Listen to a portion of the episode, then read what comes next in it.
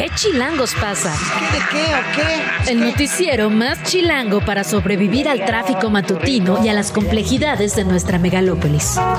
Conducido por Luisa Cantú y Luciana Weiner. ¿Qué chilangos pasa? La información necesaria para amanecer, sobrevivir y disfrutar en la capital del país.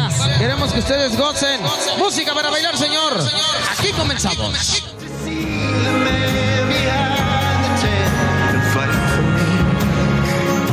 7 de la mañana, un minuto. Bienvenidos, bienvenidas a ¿Qué Chilangos pasa? A ver, estamos escuchando a Ryan Gosling, aunque usted no lo crea, porque Barbie fue la película más taquillera del 2023 y uno de esos momentos que se quedan grabados de esta película es eh, el momento de la canción de Ken, que obviamente canta Ryan Gosling, en la que se queja de lo difícil que es ser un hombre blanco en una sociedad matriarcal. Y esta es la versión navideña. Luisa Cantú, ¿cómo estás? Muy buen día. Por si estábamos dudando del el fenómeno mercadológico, digamos, Exacto. comercial de Barbie, también lo extendieron hasta la Navidad. Pero la verdad es que sufro menos viendo a Ryan Gosling en Villancico que en su dojo mojo, ¿cómo era? Su, mojo, su casa de masculinidad tóxica de Barbieland. Bueno, pues ahí está este lanzamiento de Villancico.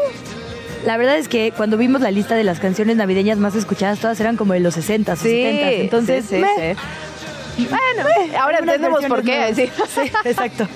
No, yo llegué No tarde a ver Barbie. ¿eh? Ahora que ya está en plataformas, la verdad no la fui a ver al cine, pero ahora que está en plataformas aproveché. Y bueno, lo que, lo que ya se venía a venir, ¿no? Es, es una película simpática que te atrapa con ganchos muy buenos, pero que evidentemente, bueno, pues es, es Barbie, ¿no? Fíjate que ayer escuché, tuve una plática con Ingrid Urgelles, la Ajá. doctora que ha estado muchas veces en estos micrófonos, con la que hemos platicado precisamente sobre feminismo, ultraderechas, resistencias, digamos, en general. Y ella decía, no hay que regalarles las luchas feministas ni a la industria, ni a los feminismos blancos, como que fue muy severa y muy crítica con la película y me dejó pensando bastante. Hay toda una discusión este año, ¿no? Sí, Sobre sí, si el feminismo se lo roban las élites o no. Híjole. Pues no hay que otorgarle, o sea, evidentemente no hay que otorgarle la legitimidad de que eso es el feminismo. Me parece, sin embargo, y ahí polémico, comentario échale. polémico, pero creo que que las industrias estén volteando a ver ese movimiento, finalmente sí es una, digamos, es una señal de lo masivo que está haciendo, de lo las cosas han O que cambiado. Es- están lavando la cara, que es la otra parte de pero eso no depende de ellos, depende de le- la legitimidad que les demos los demás. O sea, no es una película feminista, eso nos queda clarísimo. Bueno, Ahora yo creo que ella es una directora feminista. Sí, de Greta hecho, Gerwig. A mí Gerwig. Me encanta. Pues yo Pero había visto es verdad solo su que cuando película las- anterior. Que las luchas deben de ser fuera del sistema, ¿no? Cuando el sistema las propicia, hay que dudar. Y eso que a mí me encantó, la verdad, Barbie. o sea, yo lloré, la vi en el autocinema con mis hijos dormidos a las 11 de la noche. Eh, y a ¿En mí me gustó lloraste? muchísimo. Lloré en, la etapa final de las niñas con sus mamás. Ah, sus- Bueno, claro. espero que ya la hayan visto a esta altura muchas personas y no esté arruinando nada. Hace sentido, hace sentido, amiga. Sí, y, y también creo que es verdad que hay crisis en todas las vidas, incluso las que desde afuera consideramos más perfectas, ¿no? O sea, creo que hay muchos momentos eh, editoriales de Greta Gerwig importantes, pero también creo que es muy real esta crítica que se hace desde la academia como de no se apropien ustedes de las luchas, ¿no? Absolutamente, Entonces, pero eh, sin embargo, si no llega a esos espacios, termina siendo una conversación de élites académicas, de o Ay, el claro. grupo, mismo grupo de feministas, ¿no? Del mismo grupo. Eso sí, y, y digamos, lo cierto es que mejor Barbie feminista que Barbie normal, eso lo diré todos los días. que Barbie tóxica. Ay, nos ¿no? recuerda Bueno. también nuestra jefa de información, claro, este monólogo de la mamá, las mujeres protagonistas, digamos, la mamá y la hija, cuando la mamá está diciendo Muy bueno, si estos y lo sí, otros y de cualquier sí, forma siempre lo hacemos mal, es verdad, es otro momento de llanto importante. Bueno, Bueno, veo que varias lloraron con esta película. es- tal vez nos agarró en momentos, justo está bien hecha porque toca esos puntos sensibles, ¿no? El tema es, pues justo si, si queremos que mm, la conversación salga de ahí, ¿no? O de otros lugares, como decías. Qué bueno que salga también de la academia, pero no sé si la industria que propició esos estereotipos debe ser quien masivamente lleve la conversación. Fue divertido vestirse de rosa, fue divertido ver a Ryan Gosling. Ah, y te vestiste de rosa y todo. y, ah, claro, así, ¿qué?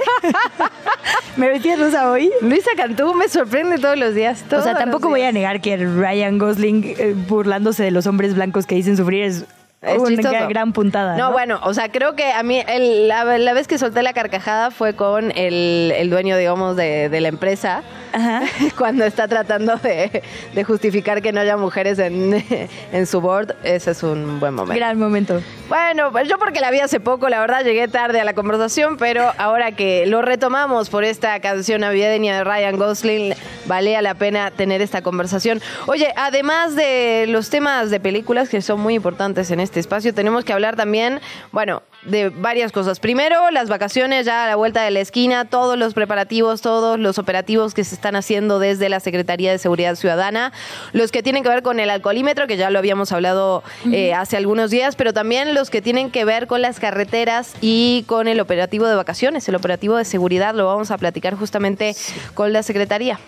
Vamos a platicar también sobre las compras navideñas, no en el sentido de cómo hacerlas de forma segura con estos operativos, sino cómo comprar lo que se nos está diciendo que nos están vendiendo. Vamos a platicar con Oceana, esta organización para defender los océanos y que nos ayuda mucho justo en saber cómo seguir la trazabilidad de los animales que se nos venden, de los alimentos que se nos venden, para saber si nos están cobrando bacalao o cualquier otro animal más barato. Y, no solo es un tema de precio, también es un tema de eh, mercado, ¿no? Si empezamos, digamos, a eh, consumir pescados que están en peligro de extinción, en zonas donde hay veda de pesca, que si vienen de una importación no regulada, obviamente desequilibran todos nuestros mares y por eso también es importante echarle ojo. Absolutamente un consumo responsable cuando hablamos de alimentos, sobre todo en la parte de pescados y mariscos. Y también vamos a tener un reporte de Dan Estrada, periodista independiente, hizo un reportaje muy interesante sobre un tipo de asociación, de organización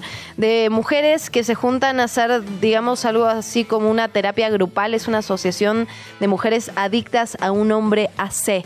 Eh, y justamente este, este tema lo hace en un lugar donde la violencia, la violencia es brutal. Hablamos de Catepec, Estado de México, que siempre está, digamos, liderando los rankings, el horror en todo sentido. Eh, y por eso eh, es muy interesante los temas que se tocan entre estas mujeres. Dan Estrada es un trabajo muy a profundidad sobre este grupo y lo vamos a estar platicando el día de hoy. Tenemos eso y más porque también el, el escenario político nacional se sigue moviendo a pesar de todo. Sobre todo aquí en la capital se van formando estos grupos, este grupo de priistas que formaron un, un nuevo movimiento, no, no es partido, pero sí es el movimiento La alianza, Progresista. Eh, vamos a estar platicando de ese tema también. Ha generado una de reacciones, bueno, hasta una pelea, no sé si viste en la República de Twitter sobre Gramsci, la hegemonía, Ah, si sí. sumar a todos. Y yo decía, Dios mío, Sí, sí, nos dijeron unos partidos que se hacían para sacar a los otros y al final entre todos Como ha se están pasado toda la ¿no? vida. Bueno, Bueno. Sandra Cuevas también anunció que Ah, va a ser su propio movimiento con miras a hacer un partido con político. miras a ser un partido político. Pero ella sí dijo, yo no quiero cascajo, yo puros jóvenes y mis figuras queridas, eso sí. Ah, eso también. Habrá que ver qué pasa en ese sentido. Lo vamos a estar platicando a lo largo de estas dos horas de programa, así que por favor acompáñenos. Empezamos.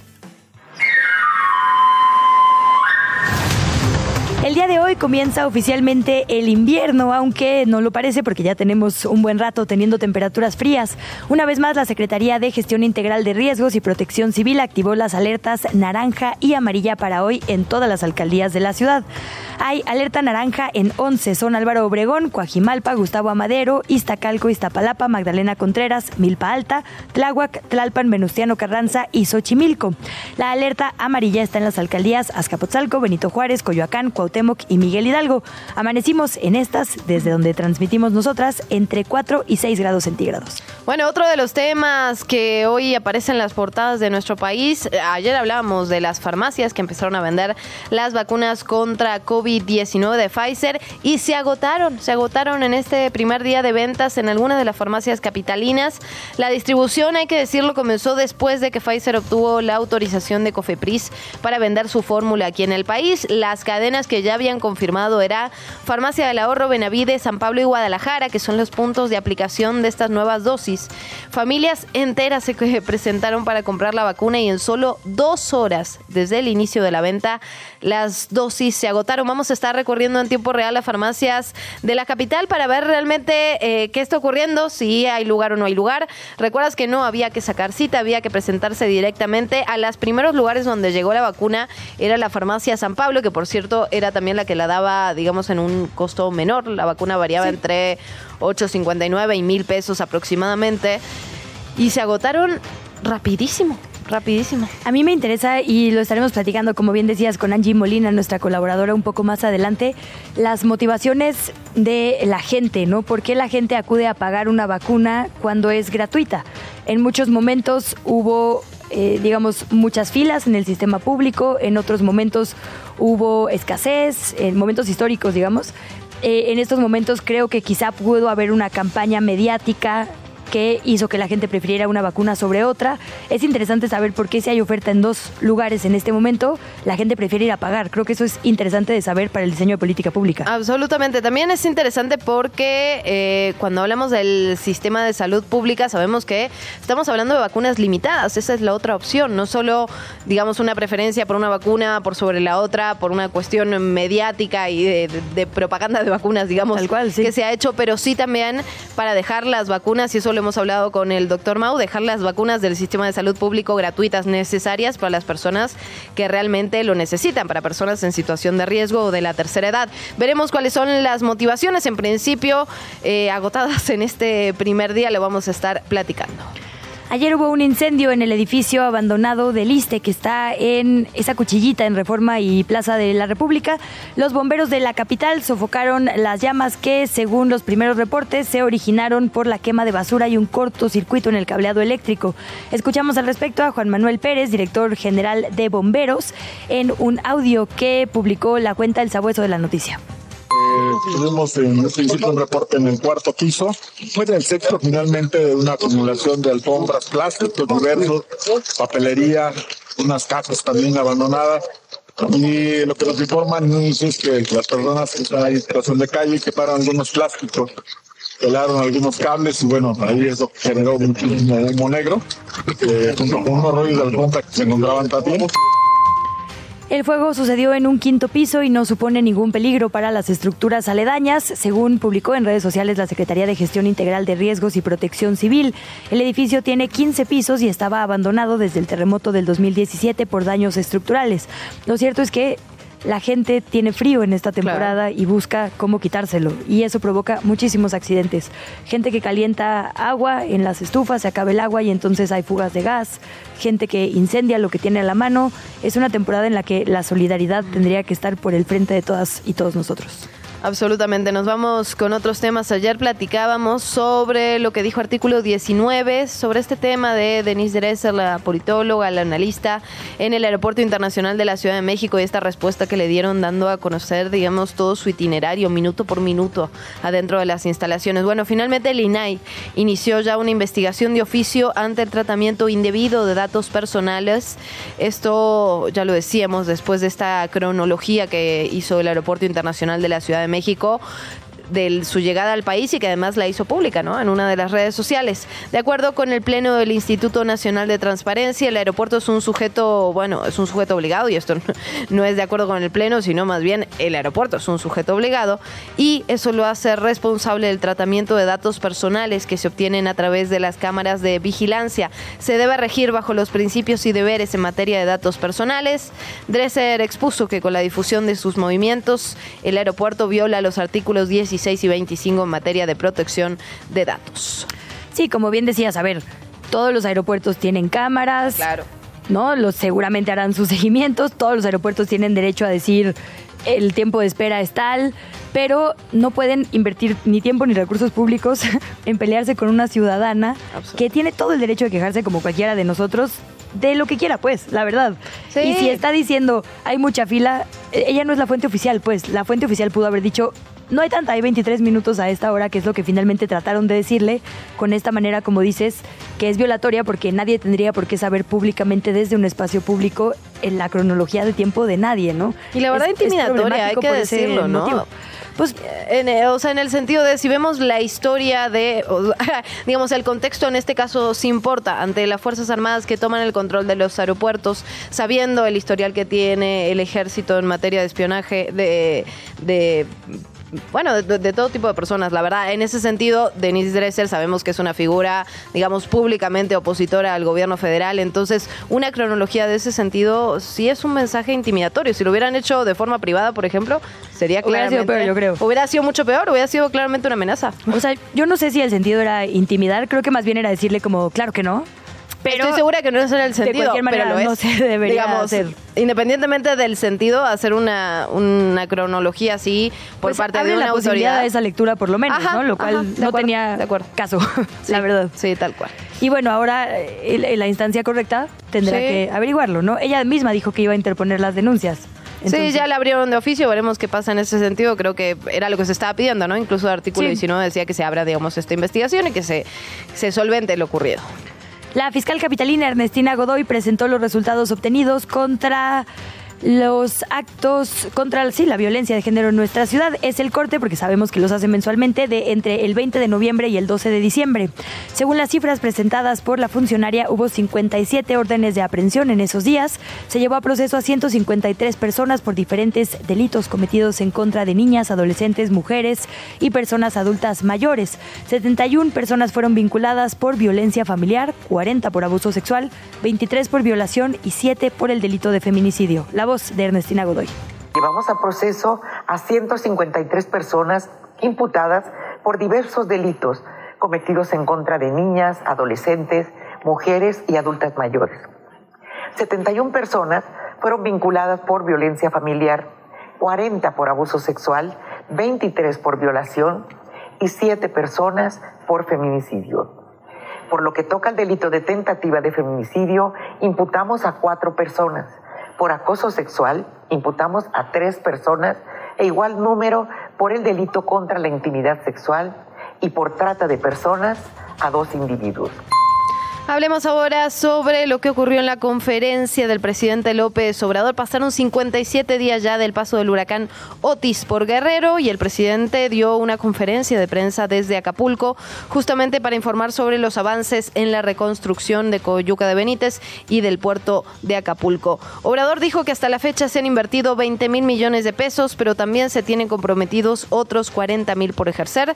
Estos sumarían 60 mil millones de pesos entre los avances en turismo el mandatario dijo que se reabrieron 127 hoteles, 4.534 habitaciones. Escuchamos. Considero que ya el 24 va a ser mejor, la Navidad, ya el 31 va a estar mucho mejor.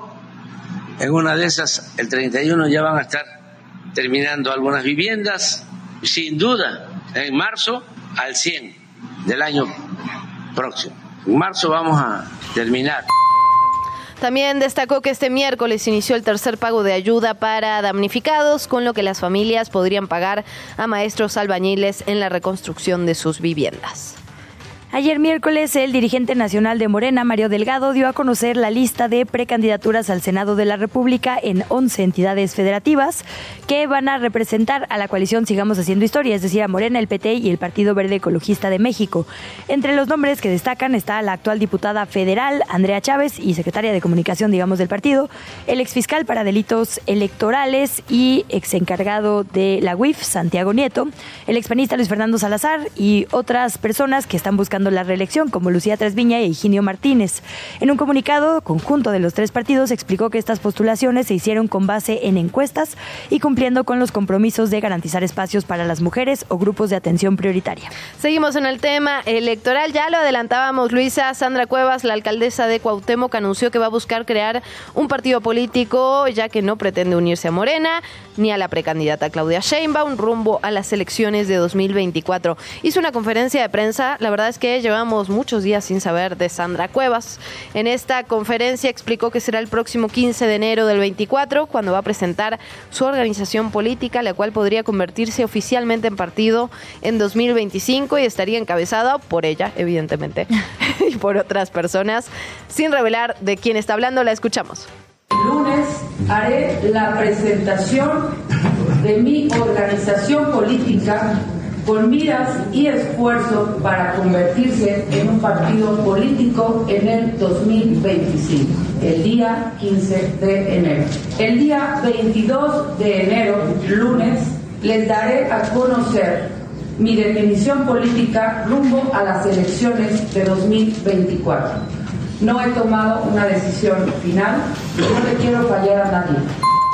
A ver, por otra parte, hay que decir que Cuevas aseguró que ha recibido invitaciones de todos los partidos políticos, ya lo había dicho, la verdad, en este espacio, y dijo que va a seguir siendo parte de la vida pública de la ciudad, pero que será en enero cuando defina su posición política rumbo al proceso electoral.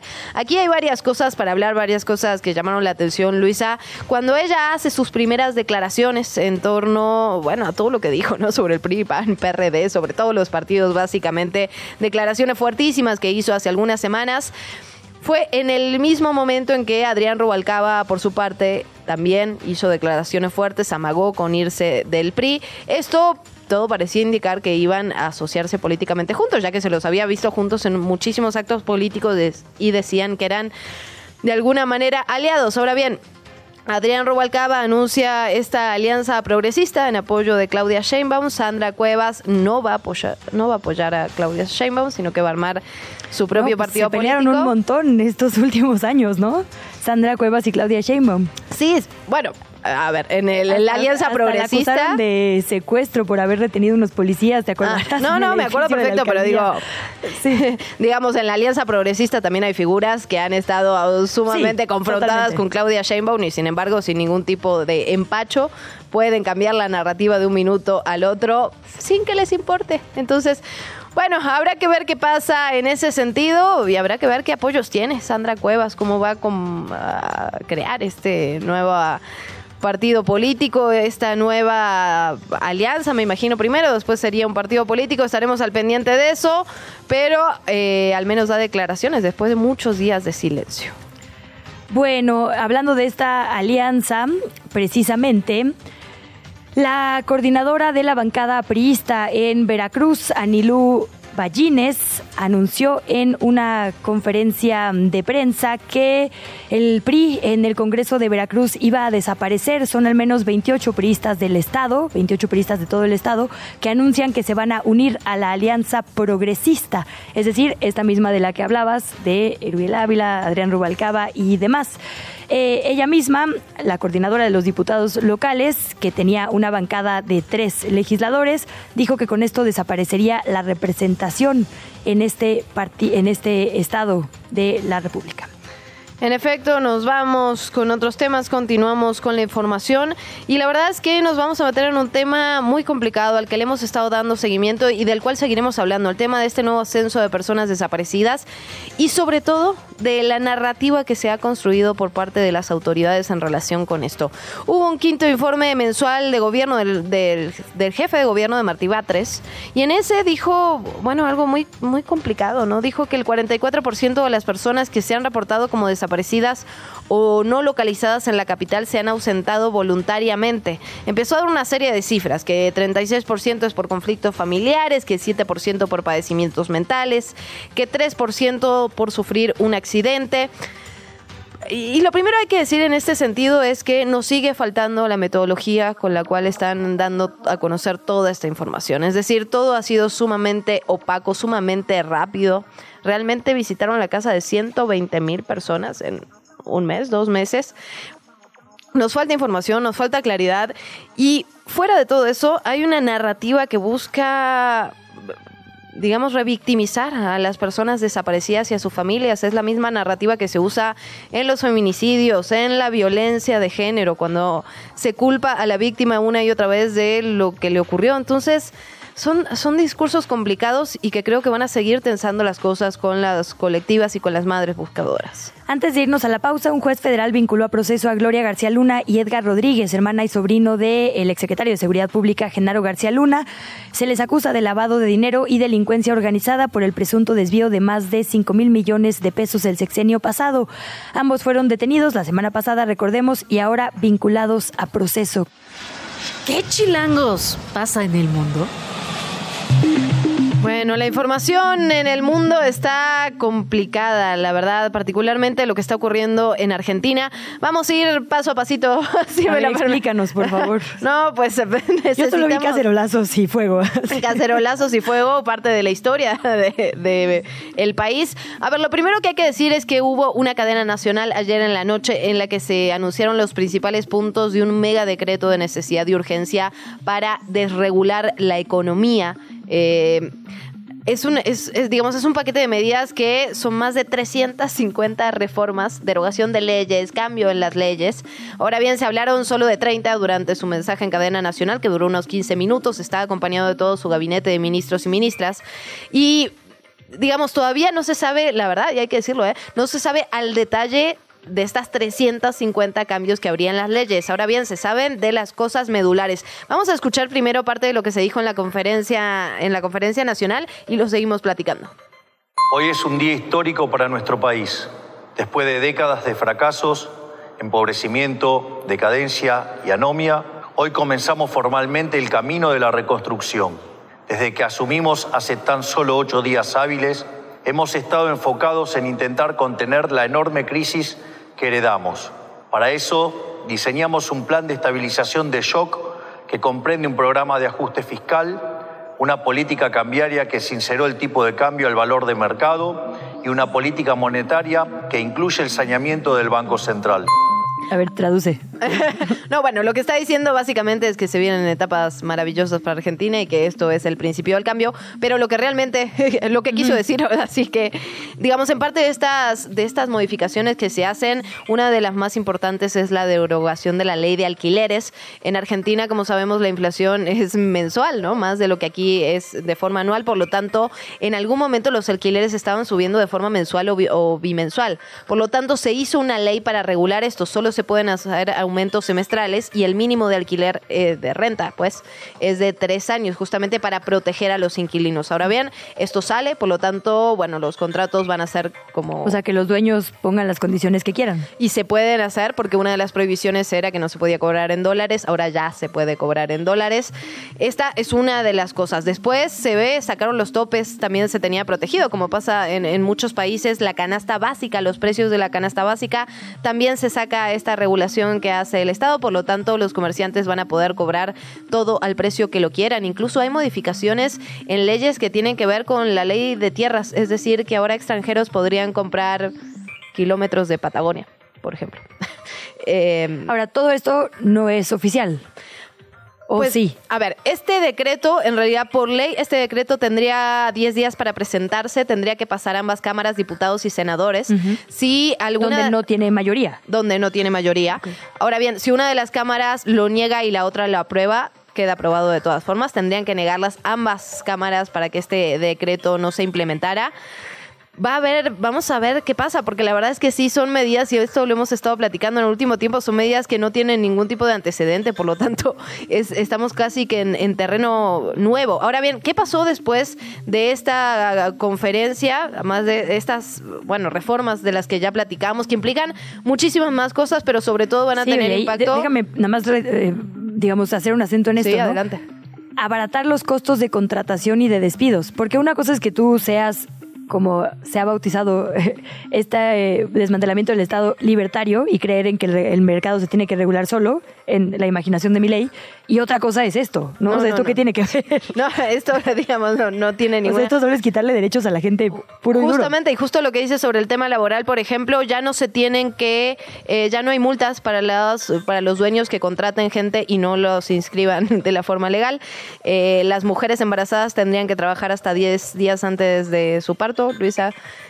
Y así, una lista, ya no, se, ya no hay ley sobre medicamentos genéricos, por lo tanto ya no se tiene la obligación de que las farmacéuticas tengan un medicamento de acceso, digamos, a toda la población. Las prepagas, que son estos servicios de salud, eh, digamos, privados que hay en Argentina, pero que son muy, muy importantes para, para la población, tenían obviamente regulaciones sobre los precios que se podían cobrar. Estas regulaciones salen, por lo tanto se van a poder cobrar pues lo, que ellos quieran.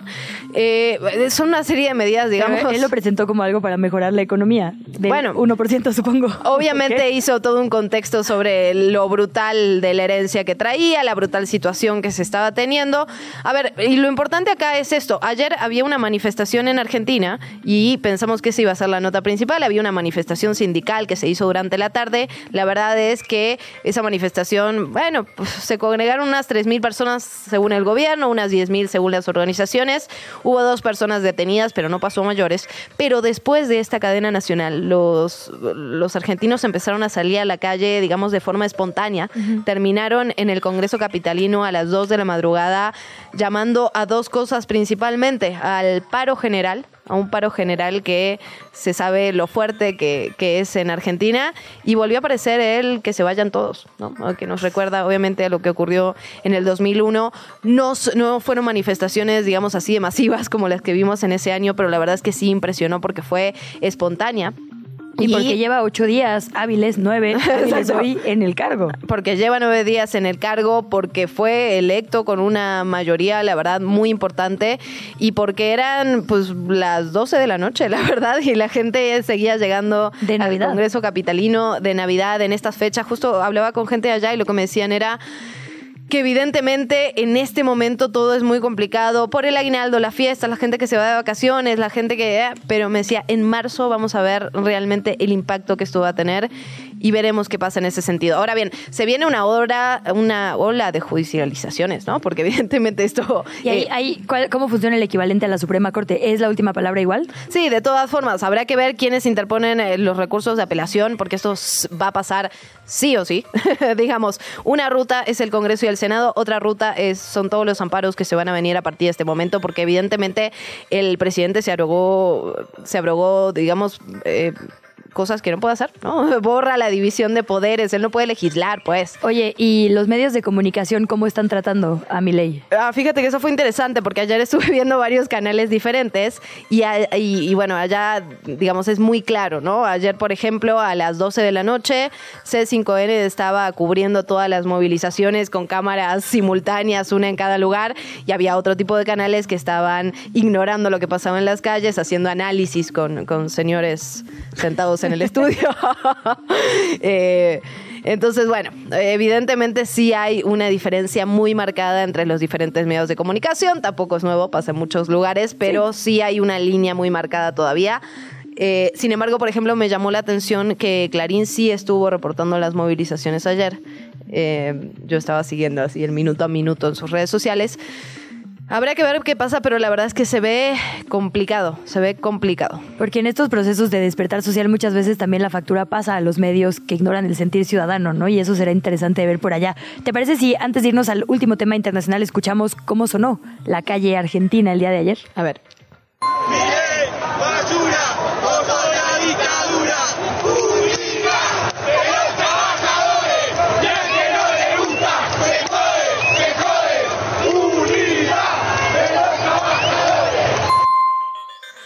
Bueno, si sonaban las calles, esta fue de la manifestación de la tarde. Eh, después fueron llegando más y más personas diciéndole no somos la casta, ¿no? la gente en la calle gritando no somos la casta. En fin, le estaremos dando seguimiento al tema de Argentina. ¿A qué nos vamos, Luisa Canto? Vámonos a Venezuela. El empresario colombiano Alex Saab, un aliado clave del presidente Nicolás Maduro, llegó ayer miércoles a Venezuela tras abandonar una cárcel en la que estaba detenido en Miami, Estados Unidos, en Florida. Esto pasó gracias a un acuerdo bilateral de canje de personas detenidas entre los gobiernos. Eh, Estados Unidos también liberó a cambio de SAF a más bien, Estados Unidos liberó a SAF y el gobierno de Maduro a 10 estadounidenses que estaban detenidos en Venezuela. Escuchamos la voz de Nicolás Maduro. Yo sabía que iba a llegar este día. Yo sabía. Jamás, jamás. En esta vida ni todas las vidas que vengan. Lo llamó un símbolo de la victoria de la diplomacia bolivariana. Y bueno, nada más para recordar, Saab fue extraditado en 2021 desde Cabo Verde, Estados Unidos. Enfrentaba cargos por presunta conspiración para blanqueo de dinero, cargo que, o acusación que por supuesto Saab rechaza. Desde la redacción de ¿Qué Chilangos pasa? Son las 7 de la mañana, 42 minutos. Angie Molina, nuestra compañera, está al pendiente de lo que ocurre con la venta de vacunas contra COVID-19 en este segundo día, decíamos ya. Se acabaron el primer día, Angie. ¿Cómo están las cosas ahora? Bienvenida, por cierto. Hola, muy buenos días, Luisa, Luciana, ¿qué tal? Exactamente en este momento me encuentro en Avenida Capotzalco, fuera de una de las sucursales farmacéuticas donde venden la vacuna Pfizer contra COVID-19. La gente se acerca al consultorio de la farmacia para preguntar por la vacuna, sin embargo, regresan molestas a sus casas sin la dosis ya, ya que se encuentra agotada. Pudimos hablar con personal de la farmacia San Pablo y esto fue lo que nos dijo. Sí, solamente que el doctor, ahorita no hay vacunas, el doctor llega a las 7, él tiene que hacerle una nota, viene la paga, pero alrededor del mediodía si es que llega, porque se acabó. Esperan que para mediodía ya haya reabastecimiento de las vacunas, sin embargo, es un poquito al azar, ya que pude hablar con algunas personas, la mayoría de la tercera edad, quienes llaman a los call centers y les dicen que en esta sucursal hay vacunas disponibles, sin embargo salieron a decir que no las hay. Entonces, eh, hay un poco de desorganización y de desinformación por parte de la misma farmacéutica. Lo que nos comentaban también es que el proceso de aplicación es muy sencillo. Solo debes de pasar al consultorio, te hacen algunas preguntas generales sobre tu salud, hacen una nota para pagar la vacuna en la caja, la cual tiene un costo de 848 pesos aquí en la farmacia San Pablo, y te la aplican dentro del mismo consultorio. Es importante mencionar que las vacunas por ningún motivo pueden salir de la farmacia debido a su tiempo de vida fuera del refrigerador, por lo cual es necesario aplicarla en el momento. Por ello recomendamos llamar a la sucursal más cercana y preguntar por la disponibilidad de vacunas. Esto también es un poquito de doble filo porque hay personas de la tercera edad que no pueden venir a las farmacias, sin embargo no pueden eh, llevarse la vacuna para aplicarla en casa. Entonces hay que tomar precauciones. En efecto, Angie, muy importante lo que dices primero sobre, evidentemente, la cadena de frío que necesita esta vacuna, pero también esto que nos informas, son las 7 de la mañana, 44 minutos, todavía no hay vacunas en alguna de las farmacias y el call center no siempre tiene la organización que debería, entonces a tomar precauciones ahí. Qué, qué impresión, ¿no? La verdad, que, que haya tanta demanda eh, después de tanto tiempo y, y teniendo la opción de tenerla gratuita, pues. Justo eso queríamos preguntarte, Angie, ¿has podido escuchar la conversación entre las personas que llegan? Te robo un minutito más solo para preguntarte eso. Eh, ¿Cuáles son las motivaciones? ¿Por qué están yendo a la farmacia a pagar la vacuna y no a un centro de salud? ¿Has escuchado algo de eso? ¿Has podido platicar con alguien o apenas está llegando la gente? Sí, me comentan que por ser Pfizer ellos tienen más confianza en esta mm. vacuna. Entonces, por eso toman la decisión de venir y pagar esta cantidad para poder eh, estar cubiertos en esta estación invernal, ¿no? Para las personas de tercera edad y sobre todo los niños, también traen a muchos niños para poder prevenir justamente estas enfermedades respiratorias. Pues ahí está el reporte. Angie Molina, muchísimas gracias por esta información. No nos despedimos. Sí, muchísimas gracias.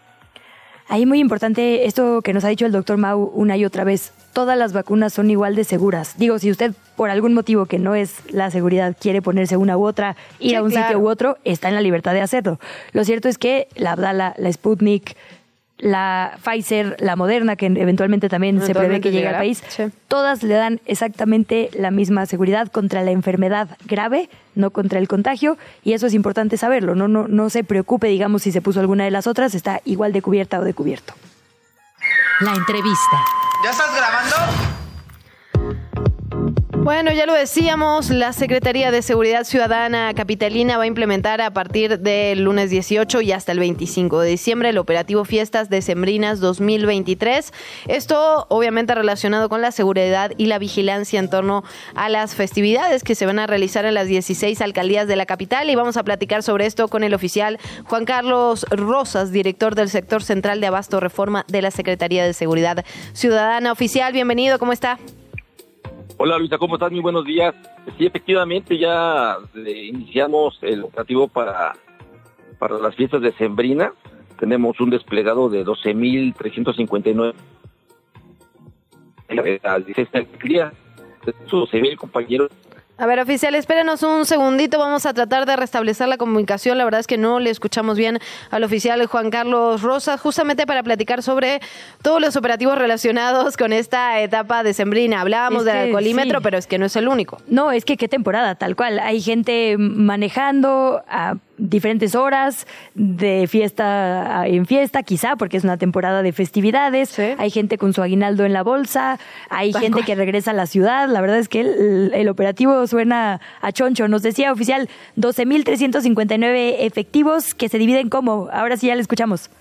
Sí, esos, esos 12.359 efectivos más tarde a las 16 alcaldías, principalmente en los puntos donde tenemos mayor gigantes de ciudadanos, como son los Híjole, qué pena, oficial. Le, vamos a cortar otra vez la comunicación porque si no nuestra audiencia se va a perder lo que nos está diciendo. Pero bueno, eh, divididos, divididas estas oficiales y estos y estas oficiales en 16 alcaldías.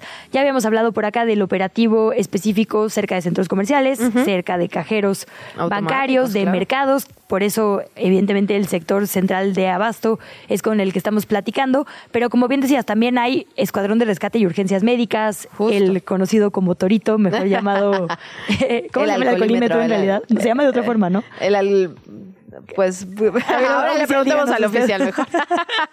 12.359 efectivos, 6.822 de policía auxiliar. Habrá 988 vehículos oficiales, 22 ambulancias, 16 motoambulancias del ERUM, el Escuadrón de Rescate y Urgencias Médicas, 37 motocicletas y un helicóptero. Ojo, todo esto únicamente dedicados al operativo Fiestas Decembrinas, además de la operación normal, pues, de la Secretaría de Seguridad. No, y eso es muy importante porque además va a haber en cada una de las alcaldías, como cada año, hay que decirlo, digamos, bastante, algunas fiestas, algunos conciertos, algunas actividades justamente en este fin de año. Por lo tanto, es importante todo este operativo que se va a realizar por parte de la Secretaría de Seguridad Ciudadana. Vamos a platicarlo en un ratito más cuando podamos restablecer la conversación con el oficial Juan Carlos Rosas, el director del, del sector central de Abasto de Reforma. Por otra parte, tenemos que hablar también de lo que pasa en las calles de la capital. Los vecinos de la colonia agrícola oriental están reportando una fuga en donde ya se desperdiciaron miles de litros de agua potable de un pozo del sistema de aguas de la Ciudad de México, de SACMEX. El agua brotaba de un tubo, al parecer estaba en mal estado en una de las conexiones. El pozo se ubica muy cerca de la estación Puebla del metro CDMX en la línea 9, así que atención ahí, atención ahí con la colonia agrícola oriental en Iztacalco porque hay que decirlo, y es algo que hemos platicado en muchas ocasiones, el tema del agua, uno de los principales lugares en donde se desperdicia el agua es en el tema de fugas en esta capital. Por lo tanto, eh, cuando tenemos una fuga de este tipo que no es atendida por las autoridades, que es constante, que los vecinos están diciendo se está desperdiciando el agua potable, la verdad es que importante que se atienda en tiempo y forma. ¿Qué chilangos pasa? En los medios y en las redes sociales. Vamos a revisar las recomendaciones que le hacemos el día de hoy, lo que hay que ver, lo que hay que leer. Empezamos con información de seguridad, Luciana. En efecto, y para eso nos vamos hasta Milenio, una, un reportaje que se titula Cártel de Santa Rosa y de Sinaloa se disputa en el territorio de Salvatierra, Guanajuato. Es una nota que firma la redacción y Jorge Martínez. Y la verdad es que lo que me parece interesante es, a veces en los medios de comunicación, sobre todo en los masivos, se nos va eh, en el día a día la información que corre no nos queda tiempo, ¿no? Para ir un poco más allá. Entonces, en el tema de Salvatierra, hemos reportado la nota una y otra vez y los funerales que se están llevando a cabo. Sin embargo, ¿qué está pasando al interior? ¿Quiénes son las fuerzas que se están disputando? ¿Por qué? ¿Qué está pasando allá? Y justamente es lo que hacen en este reportaje. Hablan, por ejemplo, del cártel de Santa Rosa de Lima y el de Sinaloa, de esta disputa que llevan por la plaza y quiénes manejan qué cosa, digamos, ¿no? Eh, el cártel Jalisco Nueva Generación que no tiene presencia en esta zona, por ejemplo, lo cual es, llamativo porque sabemos que es uno de los principales generadores de violencia. Ahora bien, hay, digamos, un subgrupo de que se hace llamar Grupo Tiburón que se independizó del cártel de Sinaloa y es el que tiene el control territorial en ese, en ese lugar. El cártel Santa Rosa de Lima, por otro, por otro lado, tiene el dominio, se considera, digamos, el grupo local, tiene un dominio territorial y por supuesto de conocimiento de las personas. Todos son fuentes que evidentemente les pidieron a los reporteros que por favor mantengan su anonimato por el nivel de violencia que se vive en la zona. Es una zona que colinda con Cortázar, un espacio absolutamente violento en todo sentido. Hay solo 33 kilómetros entre Salvatierra y Cortázar dice, el camino si bien está asfaltado, se vuelve peligroso por los predios solos que hay en el trayecto, donde al menos 10 comunidades comparten esta carretera. Y todas estas comunidades tienen, digamos, una fuerte presencia del cártel de Santa Rosa de Lima, por ejemplo, Molino de, de Ávila, Álvaro Obregón, Guanajuato, Guadalupe, División del Norte, el barrio de San Juan, el Aguaje, Presa San Juan, Valle Verde, La Esperanza y Viveros. Los delitos que más ocurren en Salvatierra son justamente homicidio, narcomenudeo y extorsión. Bueno, esto sigue, ¿no? Y incluso cuenta lo que yo al menos no sabía, que Salvatierra es uno de los pueblos mágicos de Guanajuato. Eh, eh, la verdad sí irónico, ¿no? llama, llama la atención. En fin, hace, digamos, un, un, zoom in sobre este, sobre este territorio que me parece que es interesante para que eh, podamos profundizar cuando hablamos de lo que pasa en nuestro país. Entonces, Cártel de Santa Rosa y el de Sinaloa se disputan el territorio de Salvatierra, Guanajuato. Lo lee en Milenio. En Gato Pardo puede leer un reportaje del periodista Carlos Acuña de oficio Santa Claus, Navidad en el centro comercial honestamente y personalmente diría, siempre que encuentren algo de Carlos Acuña, léanlo. Es una belleza la pluma de este reportero que ha estado en múltiples medios de nuestro país y este particularmente me pareció increíble. Tiene humor, tiene resistencia, eh, tiene crónica de lo que pasa esta temporada. Eh, platicó con varios Santa Clauses, varios eh, intérpretes de Santa Claus, no obviamente con el del Polo Norte, sino con intérpretes de centros comerciales aquí en nuestro país. dice, por ejemplo, Paco explica que Santa Claus debe ser, además de corpulento, de piel blanca o a lo sumo apiñonada. La barriga no importa tanto como la altura, pues siempre se puede usar relleno. Debe ser un tipo sonriente, capaz de afrontar con naturalidad los temperamentos neuróticos y las depresiones decembrinas provocadas por las peleas familiares o las compras de pánico y ofrecer serenidad a quien se le acerque como si fuera un sacerdote o un terapeuta. Claro, de repente uno no mide cuando va con los chamacos ahí a tomarse la foto al centro comercial con los Santa Clauses, todo el esfuerzo y todo el oficio que hay con esta gente que además tiene otros trabajos. Este eh, testimonio, por ejemplo, es de un sacerdote, un sacerdote, es que así mismo lo llamo, un Santa Claus en, en, Ecatepec, que además es ingeniero, duerme muy poquito, es decir, mm. eh, en realidad esta es una chamba de temporada, pero para la que se preparan emocionalmente y físicamente todo el año rapidísimo ahí dice, nos consideramos guardianes del personaje y de la ilusión que encarga. Es como un mago que no revela sus trucos, por eso no les gusta dar entrevistas. Y es verdad, casi no hay entrevistas con los Santa Clauses de, de, supermercado. Advierte que el personaje ha sido maltratado y mal representado por los medios, la tele y el cine. Menciona al Santa Claus borracho que interpreta el escritor Monsiváis en Los Caifanes. Eh, la imagen sugestiva constantemente produce sus propias antítesis. Películas como Nightmare Before Christmas, Bad Santa o Violent Night juegan con versiones retorcidas. Un uno de los mitos fundacionales del movimiento punk ubica a Santa Claus decadente en un centro de Londres en el 68 que reparte folletos contra la Navidad y el consumismo, aterrorizando a los ingleses durante la víspera, justo antes de ser arrestado por la policía a la víspera a la vista de todos. Hace, digamos, un recuento de todas las versiones de Santa Claus y habla de a quienes le hace más ilusión en realidad eh, este personaje que defienden estos actores y es a los adultos. En realidad la ilusión que decimos que es para las infancias, un poco nos la estamos contando en estas fechas. Estás hablando nos tenemos que ir al corte, pero bueno, si usted se sintió identificado o identificado, la crónica está en Gato Pardo, de oficio Santo Claus, Navidad en el Centro Comercial de Carlos Acuña. ¿Qué chilangos pasa? Regresamos. 7 de la mañana, 59 minutos. Estamos de regreso en qué chilangos pasa y vamos a platicar eh, sobre, vamos a darle cierre a los medios y las redes. Tenemos información todavía. Yo me voy con buenas noticias, así que espero estés en el mismo mood. Luisa Cantú. Sí. Ah, Hoy eso. De hecho, por eso la puse al final, pero. Venga, ¿ya ves? Ya se siente que es 21. Exacto, se siente, se siente. Y que yo me voy la siguiente semana. Ah, no es cierto, ¿Cómo? perdón. ¿A dónde te vas? Bueno. Luego lo platicamos.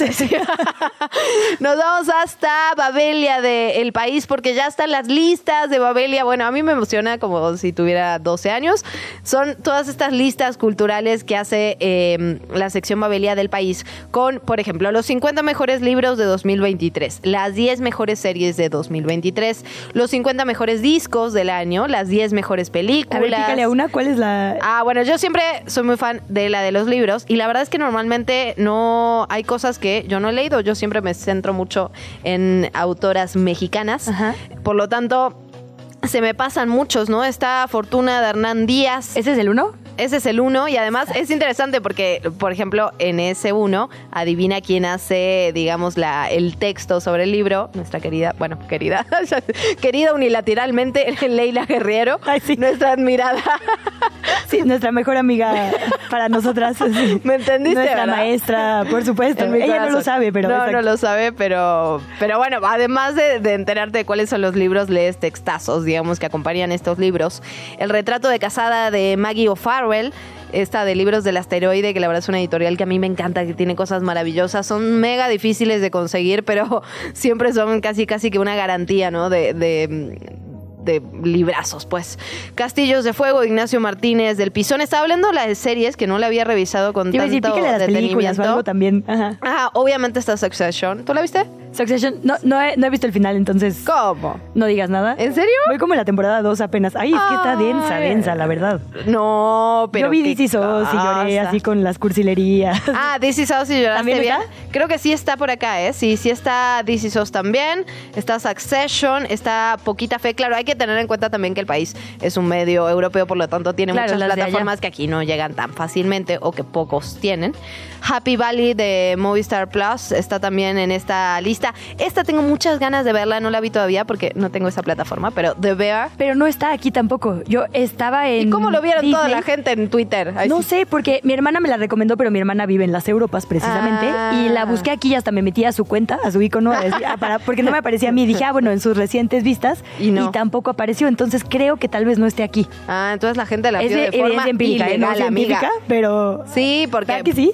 Todo el mundo la estaba viendo, ¿no? O sea, Sí, sí. fue como una de las grandes de, de- Bueno, pues ya veremos, esperemos que llegue para poder verla. Sí está The Last of Us, evidentemente. A mí también me gustó mucho, me la pasé muy bien.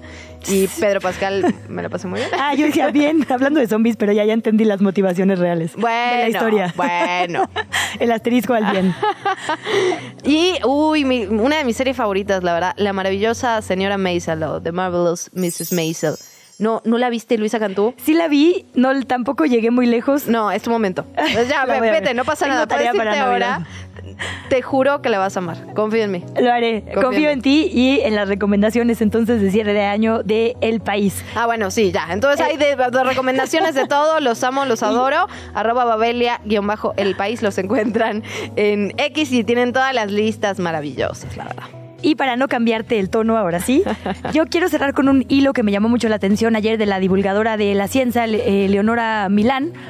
Ayer publicó lo siguiente, babies, como estamos llegando al final del año, quiero platicarles sobre los medicamentos contra la obesidad, que Science nombró el descubrimiento del año en su hashtag miércoles de ciencia. Y como que normalmente uno escucha medicamentos para bajar de peso y mi Sí, cerebro hace sí. cortocircuito porque Sí, lo cierto por es que la mayoría de los que se venden no están avalados por la COFEPRIS y más bien son muy peligrosos para la salud. Por eso me pareció muy importante fraude, lo que pues. dijo. Y no sirven, claro, al revés, tienen efectos secundarios. Lo que ella dice es justo eso. Eh, por años la obesidad ha ido en aumento y representa una crisis de salud pública alrededor del mundo. En México casi 4 de cada 10 personas mayores de 15 años tienen obesidad. Además de aumentar el riesgo de padecer enfermedades como diabetes tipo 2 o ciertos tipos de cáncer, la obesidad ocasiona mucho estigma y discriminación. Por eso me gusta, digamos, su abordaje, ¿no?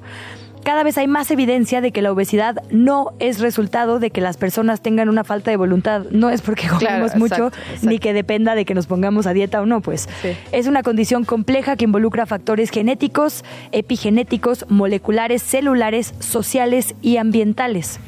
Desde la década de los 40 han existido intentos para crear medicamentos que ayuden a la pérdida de peso, pero en general han tenido efectos secundarios catastróficos. A partir del 2005, una nueva generación de medicamentos empezó a abrir un camino lento pero seguro, y ahora son una gran promesa con un tratamiento efectivo para combatir la obesidad. Estos limitan la acción de una hormona intestinal que se llama péptido simular al glucagón 1. Inicialmente fueron creadas para tratar la diabetes, en estudios, tanto en modelos animales como en humanos, científicos alrededor del mundo han podido demostrar que estas medicinas ayudan a la pérdida de peso, disminuyen los niveles de azúcar en la sangre y dan una mayor sensación de saciedad al comer. Reducen así el porcentaje de grasa. La razón por la que este año fueron tan importantes es por dos estudios, con 529 y 17 mil personas respectivamente que demostraron que estos medicamentos tienen beneficios para la salud más allá de la pérdida de peso. Estos beneficios incluyen mejoras en el sistema cardiovascular, así como un menor riesgo de sufrir ataques cardíacos y accidentes cerebrovasculares. Aunque suenan prometedores, estos medicamentos, como todo, tienen sus contras. Tienen efectos secundarios, manejables, dice Leonora en su mayoría, un potencial para su uso inapropiado, son demasiado caros y no sabemos todavía si deben administrarse para siempre. Eh, para conservar los beneficios que dan. En fin, qué bueno que sigamos avanzando en nuestro entendimiento y tratamiento de esta condición. Digan no a la discriminación. Es decir, cualquier cosa que a usted le vendan en este momento como medicamento para bajar de peso no tiene resultados comprobables, puede tener efectos secundarios, pero bueno, sí es algo en lo que la ciencia está trabajando. En arroba LEOS, arroba leos, están los papers, digamos, los estudios de publicaciones de revistas científicas como la propia Science, que hablan sobre este comienzo de camino que apenas empezamos a recorrer, pero bueno, que podría ser una realidad pronto, que combate algo, insistimos, que es una condición multifactorial, no un asunto personal. Desde la redacción de ¿Qué Chilangos pasa? 8 de la mañana, 6 minutos, hablamos de buenas noticias, pero tenemos que ponernos serios en este momento. Está con nosotras Fer Guzmán, lo cual siempre nos da muchísima alegría, con un tema y un caso en particular, Fer, que es eh, brutal. ¿Cómo estás? Yo estoy muy bien, muy contenta de estar aquí con ustedes. Y sí, miren, hoy les vengo a platicar una nota que se generó desde la redacción de ¿Qué Chilangos pasa? Y es que ayer Nacheli Ramírez, presidenta de la Comisión de Derechos Humanos de la Ciudad de México, llamó la atención sobre que en nuestra ciudad las detenciones todavía son arbitrarias y recurrentes y permanecen impunes. Expuso que las autoridades no investigan y tampoco frenan estas violaciones. Y, eh, respecto al caso específico que, que mencionas, Luciana, se trata de Jorge Alberto Burel eh, él es un joven de 25 años con discapacidad psicosocial, el cual fue detenido de forma ilegal y torturado por una decena de policías de investigación que estaban además vestidos de civil. Eh, eh, escuchemos a la presidenta de la comisión, Nachili Ramírez.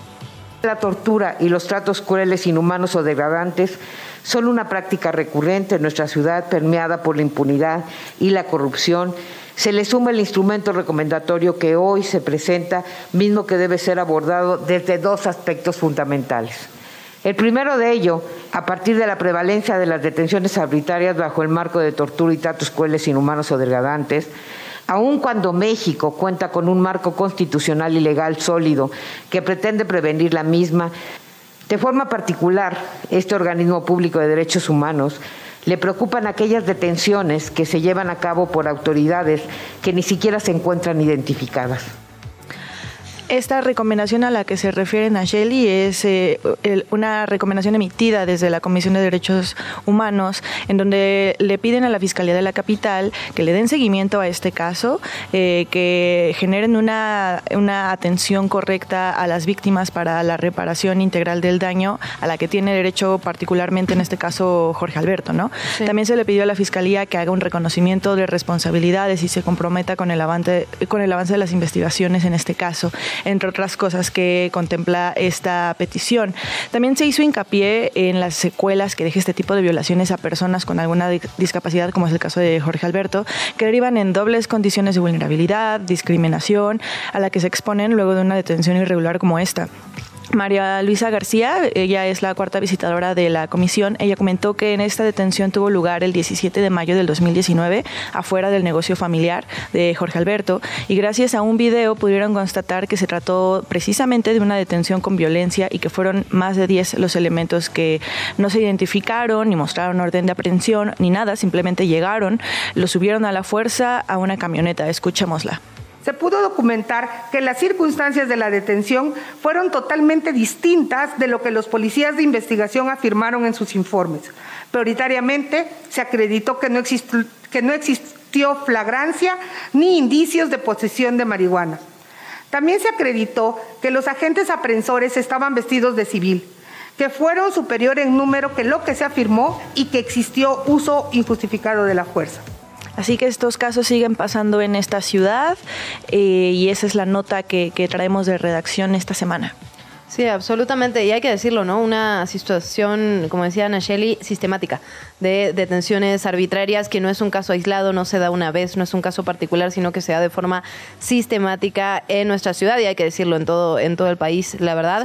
Y esta doble violación, ¿no? Cuando estamos hablando además de una persona que vive con discapacidad, evidentemente las consecuencias se maximizan, se profundizan. Entonces, con, con el ojo puesto ahí, con la atención puesta ahí. Sí, totalmente. Se han eh, implementado, digamos, diversas acciones dentro de la propia Secretaría. Por ejemplo, ustedes recuerdan el cambio de uniforme ahora porque antes también te tenía cualquier oficial de policía argumentando un asunto de tránsito.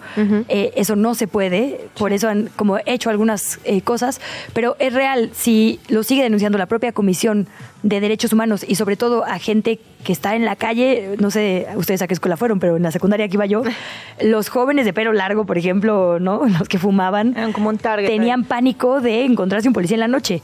Y efectivamente esto tiene que ver con una cultura de ¿para qué está la policía? ¿No? Claro. Y, y, eso tiene que ir cambiando desde el discurso. Por eso es importante también estos posicionamientos desde la propia autoridad. Sí. Sí, tal cual. Y Pues, bueno, estaremos dándole seguimiento al caso de Jorge Alberto. Todo esto en un contexto donde está a punto de ratificarse o no a la fiscal, eh, donde se le hacen señalamientos de todo tipo. Entonces, sí, caso Oye, que tenemos que tener y- en cuenta. Y Jorge Alberto está en ese momento preso. Sí, él sigue en nosotros este hablamos, momento. es decir, hay re- recomendaciones, hay conferencias de prensa, pero él sigue preso por una detención arbitraria. Él sigue preso desde el 2019 en el Estado de México. Entonces, Bueno, ahí también el Poder Judicial es otro actor. Absolutamente. Súper importante. Porque al final Claro. si está preso es por una determinación de un juez o jueza, ¿no? Entonces Claro. es una Sí, sí. amplia cadena, digamos, de, de injusticia. Y bueno, pues sí, yo ahí además diría, eh, decías lo de ratificación y también desde la Secretaría de Seguridad Ciudadana se presume mucho la disminución de los delitos, pero hemos puesto poca mira pública a los delitos cometidos por agentes policiales también. Sí, sí, absolutamente. exactamente. Lo seguiremos platicando. Fer Guzmán, como siempre, gracias. Gracias a ustedes y un saludo a todos los que nos escuchan. Eso. Antes de entrar al segundo resumen informativo, Luciana de Aaron García nos dice en nuestro chat de YouTube, y lo digo en honor a la verdad, The Bear sí está en Star Plus y es buenísimo. ¡Eh! Entonces, solo para no dejar la información a Oye, Aaron García, ahí tienes cuenta que... Ay, no, no es. No, ya vi que más bien yo solo pago ¿Tú Disney tienes? y no Star Plus. ¿Tú no, tienes no, Star no. Plus o- No, yo no tengo. ¿Alguien tiene en la cabina? Es decir, ah, Fer Guzmán tiene Star Plus. Ya la armamos, amigos. Estoy segura que este es, bueno. eh, saludos a Aaron. Iba a decir, este es un llamado de ilegalidad de compartir cuentas a Compartir las plataformas, cuentas no es pero resistir ilegal, al Luisa sistema. No, bueno, ya hasta en, en algunos países Netflix te pena, ¿no? Si las compartes en un domicilio u otro. Bueno, que Creo Netflix aquí no. quiera que compartas la cuenta, eso no lo hace ilegal. Primero. No, amo tu llamado a la resistencia. Sí, Hagamos. no, claro que hay que compartir la cuenta. Aaron García, gracias por esta información que Saludos necesitamos. Y. Andrea Carrera, Oye, la verdad. Ella merece también un premio de escucha número uno y además de comentarios en YouTube, así que agradecemos siempre la conversación por allá. Absolutamente. Eso. Nos vamos ahora sí con la información eh, rapidísimo. La selección mexicana de básquetbol regresa a jugar aquí en la capital. Será el 26 de febrero del 2024 cuando se enfrente al equipo de República Dominicana en la Arena CDMX como sede de este encuentro. Este partido es la primera ventana de los clasificatorios a la Mary Cup FIBA 2025, considerado el torneo de FIBA más importante de este continente. La venta de boletos comenzará el jueves 21 a las 10 de la mañana. En otra nota, el Centro Empresarial, la Coparmex de la Ciudad de México, invita a las y a los jóvenes de la Ciudad de México de entre 18 y 29 años de edad a participar en el premio Get Ready With Me por la Democracia. El concurso, esto es eh, Alístate conmigo por la Democracia. El concurso consiste en diseñar un cartel que incentive la participación eh, electoral y con esto que se renueve o actualice la credencial para votar del INE. Los carteles obviamente deben ser originales, apartidistas, neutrales y enfocados únicamente en la credencialización. Para más información puede usted consultar las bases completas en la página de la Coparmex, Coparmex que es coparmexcdmx.org.mx. Nos vamos a hablar de transporte. Estuvimos hablando ya del cierre de la línea 1 y de la línea 9 del sistema de transporte colectivo Metro, pero hay que decirlo, ¿eh? esto solo es el principio de un proyecto que busca darle mantenimiento a todas las líneas de esta red de transporte. En 2024 se espera, de hecho, que más líneas del metro tengan ajustes. En consecuencia, habrá también otro cierre de estaciones. La siguiente línea que cerraría se trataría de la línea B, la cual corre de Buenavista hasta Ciudad Azteca, al igual que la 9. Esta ruta presenta algunos tramos desnivelados, mismos que reciben constantes denuncias de los usuarios. Para empezar a trabajar en esto, el gobierno capitalino dio a conocer la licitación pública nacional, publicada ya en la Gaceta de la CDMX, para aquellos interesados en participar en el proyecto y así iniciar trabajos en 2024. La entrevista.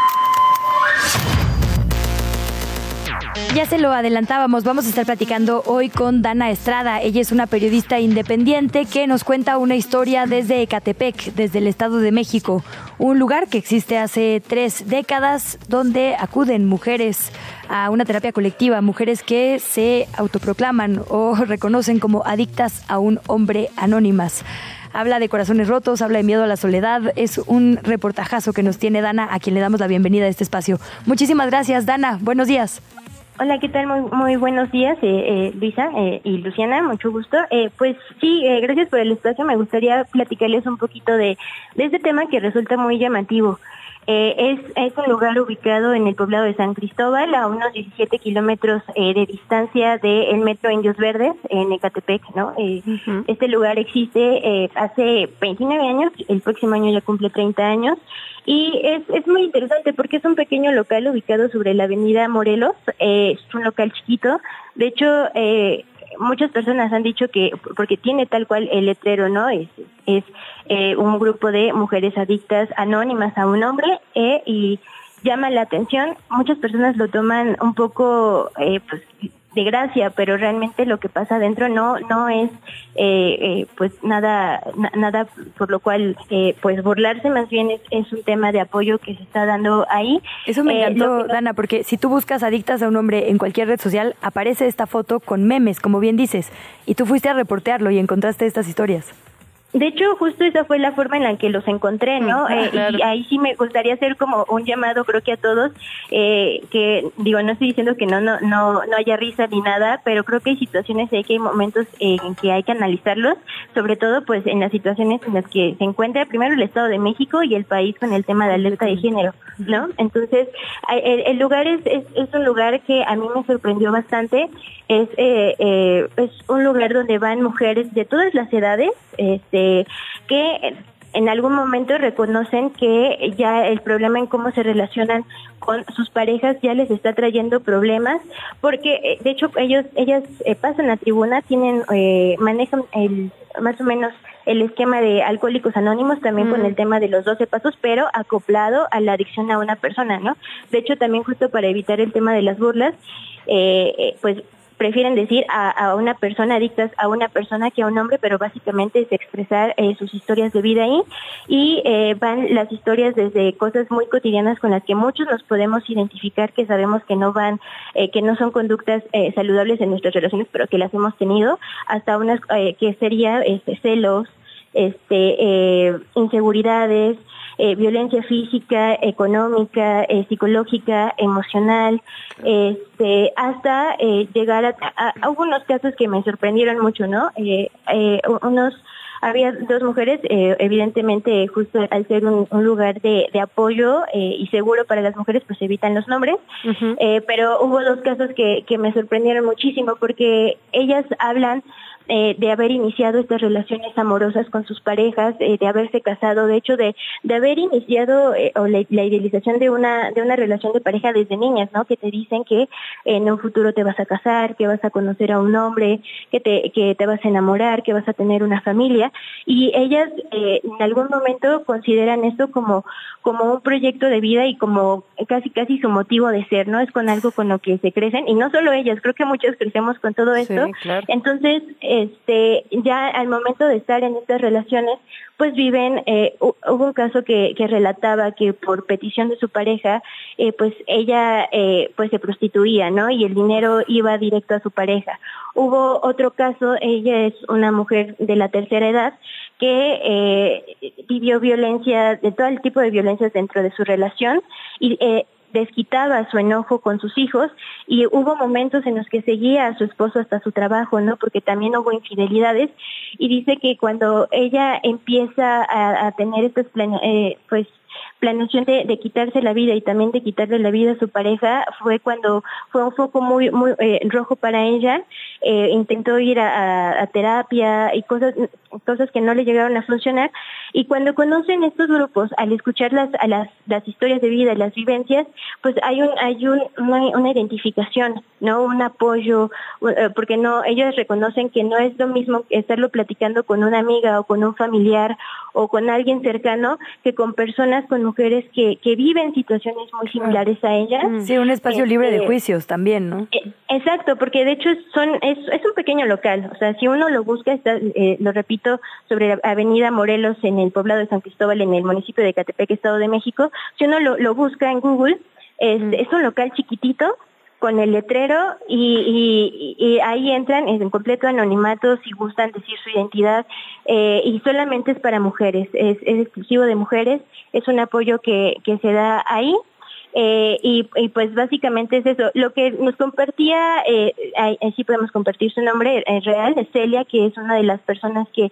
que ayuda en este, en este grupo, es que solo dos mujeres, eh, bueno, de, de 100 mujeres que visitan el lugar con la intención de recibir este apoyo, eh, solamente dos deciden continuar y quedarse, ¿no? O sea, todavía eh, sí, eh, sí batallan bastante con esta, con esta lucha, y, eh, pero aún así muchas quienes tienen las posibilidades, porque repito, son mujeres de distintas y con distintas historias, con distintos este distintos estratos económicos. Entonces, una vez que ellas llegan a este espacio, si está dentro de sus posibilidades económicas, también hacen el acompañamiento con ayuda, este, pues, eh, psicológica, con ya ayuda especializada junto con este grupo de apoyo, ¿no? Entonces, esto es lo que busca. Y también me gustaría resaltar algo, algo eh, de este año. Eh, si uno revisa las cifras del secretariado, porque al final esto se traduce a violencia familiar, ¿no? Tanto eh, ellas al haberlo sufrido, al también haberlo ejercido, porque lo reconocen en algunas situaciones tener este, problemas eh, o desahogar estos problemas con sus hijos y también el hecho también de, de seguir a las parejas, de hacer, eh, tener alguna de estas conductas, pues se traduce a, violencia familiar, ¿no? Y eso lo dice el Código Penal. Entonces, eh, de acuerdo a cifras del secretariado de este año, hasta al menos la última actualización, que son los primeros tres eh, eh, trimestres de este 2023, eh, hay un aumento en, en, todo el país de violencia familiar de un 6.3% eh, y las principales entidades que, en que donde se está registrando esta violencia familiar es la Ciudad de México y el Estado de México y además el, municipio de Catepec se ubica dentro de la, un listado de 100 municipios en el número 23 con alerta de género y con violencia de género. Sí, sabemos que Catepec es uno de los lugares rojos cuando hablamos de violencia en contra de las mujeres. Dana, nos traías también un audio sobre estas reuniones, sobre lo que pasa puertas adentro. Sí, por favor, vamos a escucharlo. Es un poquito de lo que se habla en estas tribunas. Empezar a analizarnos cómo aprendí estas conductas, porque pues las aprendí esto no quiere decir que es para buscar un culpable y decir, ah, por culpa de mi abuela, de mi bisabuela, de mi tatarabuela, de mi madre, es que soy así. Sino simplemente que yo tomé algo que no me correspondía, algo que no era mío. Lo tomé y empecé a actuar. Eh, este, este audio me parece importante porque justo dentro de, de lo que se trata en este grupo es de no criminalizar, es solamente reconocer de dónde vienen estas conductas y también resarcir el daño pues este para quienes ejercieron este tipo de violencia. Repito, en, muchos de estos casos eh, quienes pagaban este tipo de violencia pues son los, los propios hijos no de, de, de estas mujeres eh, eh, que están inmersas en, en relaciones pues que no, no son saludables. Y de hecho, algo que me gustaría compartir también, eh, ella, eh, eh, al, estar trabajando con el protocolo de, de alcohólicos anónimos, eh, ahí se habla, ¿no? De sustancias y dicen, aquí, no, aquí nosotros no tenemos ninguna sustancia, tenemos una persona, pero algunas también identifican a, a, esta persona, ¿no? A, la que son adictas o codependientes, me gustaría más llamarlo, eh, pues como sustancia, ¿no? Eh, es, es, es, también eh, es una parte, ¿no? De cómo ellas también tratan el tema. Y lo también una de las cosas que, que es grato saber, porque desde ahí se está combatiendo de alguna manera la violencia de género, es que no solamente se abren las puertas a mujeres que viven directamente esta violencia, sino a mujeres que forman parte de, del círculo de apoyo de alguna mujer que esté viviendo este tipo de violencia, este tipo de, codependencia, ya sea amigas, familiares, madres, hermanas, que busquen eh, ser de apoyo a alguna mujer que esté viviendo este tipo de situación. Dana, nos dejas un montón de lecciones, ¿no? Digo, primero esta, claro, parece eh, digamos, eh, nos da un poco de risa lo de adictas a un hombre porque se puede jugar con la frase, pero en realidad muchas mujeres no saben nombrar lo que les está pasando como violencia. Y si tú no sabes reconocer que lo que te está pasando es violencia porque desde chiquita te dijeron que el amor lo podía todo, difícilmente vas a ir a un grupo de ayuda eh, de relaciones violentas, vas a ir a un grupo de adictas a un hombre. Por eso, increíble todo esto que nos cuentas. Y también la lección, ¿no? De justo ahora que viene la Navidad, no regalarle princesas, sino contarle cuentos a nuestras niñas, acabar con el amor romántico porque construye relaciones violentas es una tarea de todas las personas. Entonces, bueno, cuántas lecciones, qué increíble reportaje, Dana, que además publicas en tus redes sociales. Sí, sí, este, en algún momento eh, se publicó de, manera impresa, pero sí, eh, bueno, justamente lo, lo, compartí con esa intención y sobre todo también para aquellas personas, ¿no? El amor no debe doler en ningún momento. Claro. Eh, y aquí hay espacios en donde se puede hablar de manera segura y evitar que se llegue a, a otros a otros acontecimientos que, que, ¿no? Que ya son cifras rojas dentro y, del, desgraciadamente dentro de lo cotidiano de, nuestra realidad en la metrópoli. Dana, ¿dónde te seguimos leyendo? Pues en, yo también me rehuso en, llamarle, ¿no? X, pero en Twitter como, Ana, Donatella y ahí estoy presente y para servirles. Muchísimas gracias, de verdad, Ana Estrada, un gusto platicar contigo, qué buen reportaje has hecho. Felicidades y muchas gracias. Vuelve pronto. Muchas gracias, mucho gusto, cuídense mucho. La entrevista. ¿Ya estás grabando? Es temporada de platillos navideños y por ello hay que revisar que estemos pagando verdaderamente lo que se nos da en los mercados o en las tiendas y que no estemos con ello también dañando al medio ambiente. De eso platicamos con Mariana Asís, ella es directora de Transparencia de Oceana México. Bienvenida Mariana, qué gusto saludarte. Hola, qué gusto saludarlas. Gracias por la invitación. muchísimas gracias a ti, Mariana, por el tiempo. Pues cuéntanos un poquito, nos encanta esta campaña Gato por Liebre, porque la verdad es que sí, normalmente estamos a merced de lo que nos den y tenemos una confianza ciega, en parte por ignorancia. Mariana, ¿qué han encontrado con este estudio? Bueno, nosotros hicimos este estudio como parte de la campaña de Gato por Liebre, en donde buscamos qué nos están dando cuando nos venden pescado. Mm. Y en este caso lo hicimos con bacalao y nos dimos cuenta que una de cada tres veces que fuimos a comprar bacalao a pescaderías, a supermercados y, e incluso en restaurantes, nos estaban dando una especie completamente distinta a la que venía ofrecida. Y pues hay varias cuestiones que nos preocupan dentro de esta práctica.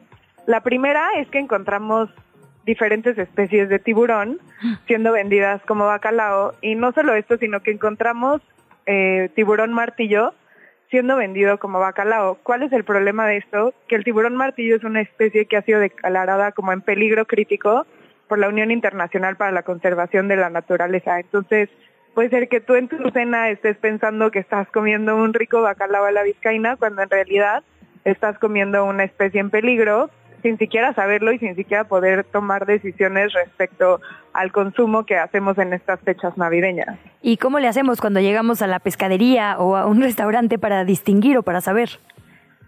Desafortunadamente hoy en día es muy difícil distinguir por el simple sabor, forma, olor. Eh, y esta situación se agrava en México porque no tenemos información sobre la cadena de valor del pescado que llega a nuestras mesas. Entonces, como bien decían, estamos a la merced de lo que se nos diga o se nos ofrezca. Por eso nosotros desde Oceana hemos estado impulsando una norma de trazabilidad. ¿Qué es esto? Es una norma que nos permita conocer todo el trayecto del producto y así podamos tomar decisiones de consumo responsables, saber que lo que nos venden realmente es lo que nos dicen y pues evitar consumir especies en peligro o incluso pagar altos precios por especies que valen mucho menos, que es un fenómeno que también encontramos en estas prácticas. El problema acá, sí, perdón. No, no, no, termina, termina. Me quedé pensando, si quieres, para agregarlo a, tu análisis, digamos, ¿de quién depende esto? Porque me imagino que independientemente de que se puedan mejorar las políticas públicas, pues alguien se debería encargar de eh, que nos estén vendiendo lo que dicen que están vendiendo, ¿no? Hay una autoridad que debería ser responsable. ¿A quién, a quién le toca esto, Mariana? En primer lugar, eh, le toca la CONAPESCA, es la Comisión Nacional de Acuacultura y Pesca, porque es la autoridad encargada del manejo pesquero y es la autoridad que tiene la responsabilidad de revisar toda la cadena de valor del producto, de asegurar que lo que llegue a los mercados realmente sea lo que nos dicen y pues es la encargada de aprobar esta norma de trazabilidad de la que hablamos, la cual tiene más de dos años detenida. Mientras no exista este marco legal, es difícil que otras autoridades como la Profeco entren a verificar en mercados, en supermercados, en, restaurantes, porque no existe un marco jurídico que regule este tipo de prácticas. Entonces, primero necesitamos establecer pues el andamiaje, los pasos para que esto deje de pasar y una vez que esto esté listo, pues ya podemos entrar a inspeccionar. Sin embargo, pues el paso previo, que es el que tiene que dar la CONAPESCA, lleva dos años completamente detenido. Pues Mariana, a insistir en esta ley de trazabilidad, como bien dices, porque al final eso resolvería un montón de problemas, no solo en la temporada navideña, sino generalmente. Saber exactamente dónde se pescó, cuándo se congeló, cuál fue el camino que siguió, cuáles fueron desde los transportistas hasta los supermercados que lo recibieron y cómo está llegando a nuestra mesa, resolvería un montón de problemas medioambientales y hasta alimenticios, ¿no? El pescado es fundamental para la alimentación de nuestro país. En fin, seguimos muy de cerca a Oceana y si nos lo permites, la conversación se queda abierta. Claro que sí, seguimos en contacto. Muchas gracias. Gracias a ti, Mariana. Un abrazo. Te invitamos a seguir la conversación en redes sociales. Nos encuentras en TikTok, Instagram y Facebook como arroba que chilangos pasa. Y en Twitter desde la cuenta de Chilango, arroba chilango.com. Son las 8 de la mañana, 37 minutos, momento de platicar con Eugenio Fernández, él es colaborador de pie de página, amigo de este espacio. Por supuesto, Eugenio, ¿cómo estás? Hola Luciana, hola Luisa, ¿cómo están? Muy bien, listas para que nos cuentes a ver qué es esto de obvio, orgánico, biodiverso. Pero obvio no escrito como obvio, sino... obvio. Eh, eso, eso, obvio. No, estamos siendo presas, es obvio. Desde, desde los bosques mesófilos, que son los bosques de en medio de la montaña, son a los bosques a los que les gustan las nubes. Nos llegan dos buenísimas noticias esta semana, justo con espíritu navideño. Vienes con buenas noticias, qué cosa, qué, qué, qué decembrino estás, Eugenio. Es, el espíritu navideño que me impregna no a mí, sino, sino al campo nacional. Eso, el, el, la primera es que hay, hay un grupo de organizaciones de productores, de productores organizados juntos, no son eh, intermediarios ni nada así, son productores que trabajan juntos, que se organizan y que tratan de vender su producto juntos, que está llegando a la Ciudad de México y con cada vez mayor fuerza. Eh, por lo pronto están nada más en un par de tiendas, están en tienda UNAM, están en Green Corner, este, están desarrollando una página de internet y un sistema de distribución, pero ya están aquí.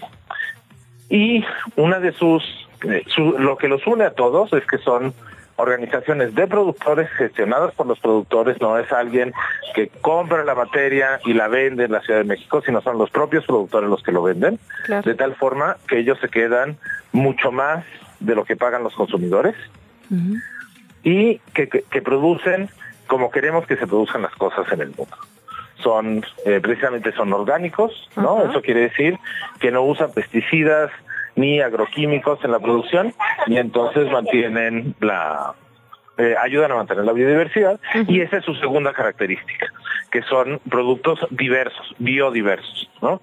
Entonces, el café, por ejemplo, que se vende con la marca de la organización, así se llama, la organización, o el café de Tosepan Titatanisque, la organización en Puebla, eh, son eh, cafés que se cultivan bajo sombra, porque el café, si se cultiva bajo sombra, permite sustituir insumos por trabajo. Entonces, gente que no tiene dinero para comprar químicos, si tiene mano de obra, Y el café en eso es muy generoso. Entonces eso genera eh, nuevas dinámicas y nuevas sinergias entre la conservación y la, y la producción. Y justo eso es lo que veníamos platicando con, con las compañías de Oceana que nos decían, digamos, si pudiéramos seguir todo este camino que hacen los productos desde que son desde que los producen, pues hasta que llegan a nuestra mesa tendríamos mucha más información y es lo que estamos viendo, ¿no? Con Obvio, ¿no? dice logística de última milla, la cadena de suministro al consumidor final y vemos literalmente desde dónde sale hasta dónde llega, quién lo lleva, cómo se hace, digamos, hay un proceso de transparencia, se podría decir que ayuda también muchísimo para el consumidor también. Exacto, y en tierra llevamos ya un, trecho de ventaja importante eh, respecto del mar, porque como México siempre se ha pensado como un país de montañas, aunque nunca se ha imaginado como un país de mares, a pesar de esos miles de kilómetros de mares de litorales que tenemos y dos litorales riquísimos, ¿no? Entonces en las montañas sí ha habido un trabajo de organización y sí ha habido la construcción de estos lazos comerciales y de estas cadenas de trazabilidad, ¿no? Ese es un sueño que tenemos los, compañeros de Oceana y otros y, y, quienes soñamos un país distinto, ver estas mismas organizaciones con estas capacidades técnicas, con esta organización también en los mares. Hay muchas, pero todavía no tienen esta fuerza y esperemos que muy pronto la consigan. Este, ahora, un, una segunda gran noticia que tenemos es que justamente la, la, una de las organizaciones más importantes de estas acaba de romper el techo de cristal en la organización campesina en México. Es que la Coordinadora Estatal de Productores de Café de Oaxaca, CEPCO, que tiene su marca la organización, estoy prácticamente seguro, pero es imposible estarlo al 100%, que el está la este que es la primera que tiene secretaria, presidenta y tesorera mujeres. Eso. Oye, Eugenio, viendo aquí los logos, creo que una vez me regalaste una miel, ¿verdad? De, de esto. ¿Qué no, está pasando? Es que viendo los logos, me encantó, por cierto, así que doy fe empírica de la calidad de estos productos. Oye, Exijo piso ¿dónde, la verdad. trato igualitario en este noticiero. Sí, exacto. ¿Dónde, ¿Dónde los conseguimos justo? ¿Dónde, eh, digamos, dónde hay una guía de direcciones, un, de, de estos centros de distribución? ¿Cómo le hacemos quienes nos están escuchando para ir a dar con estos productos? Mira, ahorita por lo pronto están llegando a la Ciudad de México. Digamos, acaban de abrir mm. dos pies de playa. Uno está en tienda UNAM, ¿no? En Ciudad Universitaria y en, no sé si tenga alguna otra eh, sucursal fuera de ahí. Y la otra es en una tienda de productos orgánicos que se llama Green Corner. Este, el, que además tiene una enorme ventaja, que es que, por ejemplo, donde el café convencional, Green Corner, como con el nombre en inglés y los productos orgánicos, suena, suena caro, suena caro y con leche, ¿no? Sí, y a veces, a veces lo es. Y efectivamente Green Corner está en la Condesa. Pero el, los productos de, de obvio, como es el, como no tienen que pagar tantos intermediarios, entonces cuestan lo mismo que un café orgánico de Blasón, por ejemplo. Mm. ¿No? Entonces, no son más caros, que también son buenísimos. Pues, exacto. El, no son más caros que los que los cafés que se encuentran en el súper, ¿no? Este, que los cafés de, de, una calidad similar que se encuentran en el súper, sí son mucho más beneficiosos para la población y sí son mucho más beneficiosos para el medio ambiente. Absolutamente. Buenas noticias que nos traes, Eugenio. Agradecerte son necesarias porque tengo la sensación que la próxima semana que vamos a hacer, digamos, un corte de caja de lo que ocurrió este año en materia medioambiental, pues no vamos a estar tan, tan alegres y positivos y risueños, ¿verdad? no, bueno, nos, nos quedan muchas cosas, sobre todo se abren, este, se abren muchos horizontes de lucha. Eh, pongámosla así. Se abre, se abre mucho para dónde trabajar. Se ve que eres editor, Eugenio. y nos queda, nos, pues nos queda, nos queda lo mismo, que además es el ejemplo que nos han dado. Este, creo que Oceana en eso va, va, va a la saga, como corresponde, de las organizaciones de productores, ¿no? Que son quienes marcan el paso. Y, en, y lo mismo nos pasa también en tierra, ¿no? Que son las organizaciones de productores quienes nos marcan el paso y quienes nos han enseñado las tres tareas más importantes que nos quedan aquí. Aprender a producir mejor, organizarnos más y soñar con un país más justo y más con mejor relación con su entorno. ¿Ves cómo ando muy navideño? Oye, es un Eh, con programa esa última hermoso. la Ya quiero tenemos, retirarme ¿no? después de este Sí. programa. sí. O sea, soñando ya estamos soñando, habrá que ver de organizarse mejor y ver cómo se produce, ¿no? Eh, eh, ahí ya, ahí tenemos el, el reto, Eugenio, pero que muchísimas gracias, de verdad, qué alegría platicar contigo como siempre y qué esperanzador esta conversación. Les mando un abrazo muy fuerte, hablamos la semana que viene y ya el año que viene también. Claro que sí. Gracias, Eugenio. Este es un reporte especial desde las calles de Chilangolandia. Seguimos eh, buscando las vacunas, las vacunas que ya se venden. Sabemos que se ponen de forma gratuita en los centros de salud, pero a partir de esta semana se venden en farmacias. Angie Molina sigue haciendo recorridos. ¿Qué has encontrado, Angie? Buenos días. Hola, muy buenos días, Luisa, Luciana. Exactamente, seguimos aquí a las afueras de las farmacias San Pablo y bueno, siguen sin tener eh, vacunas. Sin embargo, nos han avisado hace unos momentos una de las enfermeras del consultorio que Pfizer les envió un correo, así que vamos a escuchar lo que nos dijo. Mandaron un correo de Pfizer, los de Pfizer les mandaron un correo que iban a dejar vacuna por la tarde, así nada más pusieron. Entonces, pues, no, es que yo ayer hablé, señor, que sí iba a haber que estaban Sí, o sea, sí la estamos aplicando, pero este, de ayer se nos terminaron. Fueron únicamente 20 dosis las que que fui a farmacia a preguntar, porque todo les llega a farmacia, eh, me dijeron que no les va a llegar en la mañana, sino por la tarde. De no, dijeron. No dice el correo a qué hora. Angie, ¿20 dosis dijo? 20 dosis son las que llegaron ayer en esta sucursal de Ah. San Pablo y ante la inexactitud de la hora de llegada de estas vacunas, las personas interesadas dieron sus nombres y teléfonos para ser notificadas cuando llegue la vacuna. Aún así hay unas cuantas personas que están haciendo fila para ser las primeras en recibir la vacuna, ya que aparentemente son muy pocas las dosis que están llegando y la demanda es muy alta. Qué locura, Angie, lo que nos compartes. 8 de la mañana, 46 minutos, todavía no hay. Digo, no tenemos un panorama de lo que pasa en todo el país, pero sí es significativo después de lo que vimos ayer, de las largas filas, de el desabasto que, ¿no? con el que nos encontramos poquitas horas después de que se empezaran a surtir estas vacunas. Vamos a ver qué pasa a lo largo de este día y de esta semana, Angie. En principio, muchísimas gracias de verdad por este reporte, por estar en las calles y por estar contándonos lo que ocurre en Chilangolandia con respecto a las vacunas. Claro que sí, muchas gracias, regresamos con ustedes. La tecnología no es tan complicada. 1-0. ¿En qué chilangos pasa? Un espacio de apasionados por la vida digital. 8 de la mañana, 47 minutos, hablamos de vacunas, tenemos que hablar también de tecnología, porque cuando llegan estas fiestas decembrinas, hoy tuvimos un programa absolutamente navideño, Luisa Cantú, y así lo vamos a cerrar, porque yo, y me pasa todos los años, no sé a dónde seguir a Santa Claus, por dónde viene, a quién llamo, le pregunto a Angie Molina para que nos haga el reporte de Santa Claus, o a quién llamamos cuando hablamos de Santa Claus. Ya no tenemos que depender de que los elfos que están por toda la ciudad nos cuenten. Hay apps y de eso nos cuenta Dani Quino. Dani, bienvenida. Ah, parece que no está Dani Quino, pero bueno, en cualquier momento nos va a hablar de las Hoy aplicaciones. nos pasó eso para- demasiado. Sí. Menos mal que va a hablar de tecnología porque nuestra tecnología no está funcionando. Dani, ¿estás por ahí? Escuché- Bueno, mientras no falle el 25 para seguir a Santa Claus, todo va a estar bien. Hoy se pueden equivocar, estamos practicando, pero la mera ruta de los juguetes, Dani, no va a fallar.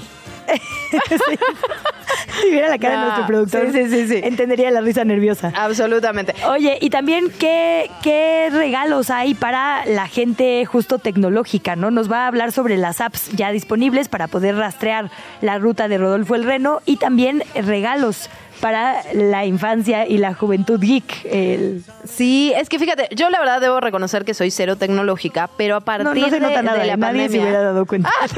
yo así de, me marcas a mi Blackberry. no, pero mi Nokia. Aguas porque Vamos estoy a jugando jugar a la Viborita. Sí, tan chidas. Te lo ganaste. Sí, ganadísimo, ganadísimo, la verdad. No, pero sí debo reconocer que a partir de la pandemia eh, no, no, casi no compro nada de forma presencial, ¿no? O sea, pido Sí. muchísimo. Eso está muy mal. Eugenio me regañaría. Por suerte, ahora estamos hablando con Dani Quino. Esta es la tercera y es la vencida. Dani, ¿estás ahí? Yo dije, ya me llevó Santa por el mundo. Sí, exacto, así de tanto seguir. Qué envidia, querida, eso sí. ¿Cómo están, chicos? Bien, estábamos platicando justo de todo lo que implica eh, Santa Tecnológico, la verdad. Lo podemos seguir a través de una aplicación, nos decías, ya no necesitamos ir con los elfos, ya no necesitamos pasarnos información y así. Ya no, ya nada de eso. Ahora a través de un sitio lo podemos ir y además podemos aprender todo sobre la Navidad. Este sitio se llama santatracker.google.com. Santa Tracker, Tracker es con seca. Y este sitio de Google, eh, pues ya saben, empezó hace muchos años con esto de que tú podías seguir a Santa a través de Google Maps para ver dónde iba alrededor del mundo, pero ya evolucionó a ser un sitio mucho más completo. Ahora tiene actividades, tiene trivias, tiene, por ejemplo, tiene un juego que es para que los niños aprendan de geografía, ¿no? Entonces, usando el pretexto de Santa, pues aprenden cómo se llaman los países, en qué orden van, les ponen ahí un mapita, incluso hay unos jueguitos de programación para que cualquier niño a partir de cuatro años pueda aprender a programar y el objetivo es llevar el regalo donde tiene que estar o ser un elfo que va re- recogiendo los regalos en la fábrica. Está increíble. Ay, no, ya le estoy cortando la sí, barba a por Santa. dos ¿Tú veces. también? sí, están padrísimos los juegos. Ya nos metimos a ver, oye, ¿y cuándo se activa, digamos, cuándo empezamos eh, a poder seguir el camino de Santa Claus? Me imagino que son en ese mero día y mientras tanto podemos hacer estas otras actividades, ¿no? Claro, de hecho, pues como saben, tenemos un horario distinto en, todo el mundo, ¿verdad? Entonces en el sitio van a encontrar un conteo regresivo de acuerdo al uso horario en el que estemos. Entonces ahí abren el sitio y luego luego les apa- la- la- aparece la cuenta regresiva. Wow, hay hasta selfie de Papá Noel, ya me voy a meter ahí padrísimo. Nada más como consejo ahora que ya eh, vamos a tener a los niños en casa y viendo este tipo de aplicaciones o películas o etcétera, nada más consideren que si van a usar los niños audífonos, yo les tengo tres recomendaciones súper rápidas. Una es que chequen que los audífonos que les vayan a dar a los niños tengan un nivel de volumen seguro, es decir, que usen menos de 80 decibeles, porque si no vamos a empezar a dañar la audición de los niños. La Ah. segunda es que tenga un control parental para que ustedes como papás puedan estar ahí monitoreando a qué volumen está escuchando el niño y cuántas horas los está usando y de preferencia que sean inalámbricos. ¿Para qué? Para que los niños no tengan este problema de estarse enredando y de estar jalando el cable y de no estar dañando los dispositivos. Pero lo más importante es justo eso, que chequen el nivel de volumen seguro para niños, porque si no, eh, la OMS publicó un estudio hace un par de años que justamente ahora en pandemia con las clases en línea, que el, ahora sí que arriba del 50% de la generación de los niños de los pandemias, como les decimos, van a tener problemas de audición por no controlarles el volumen en los audífonos. Oye, Entonces, pero los ¿cómo lo pueden- controlamos? Perdón, Dani, ¿cómo controlamos el tema del volumen? Decías un control parental, ¿eso se hace con el volumen también? Digamos, entendía que solo era para restringir algunas páginas.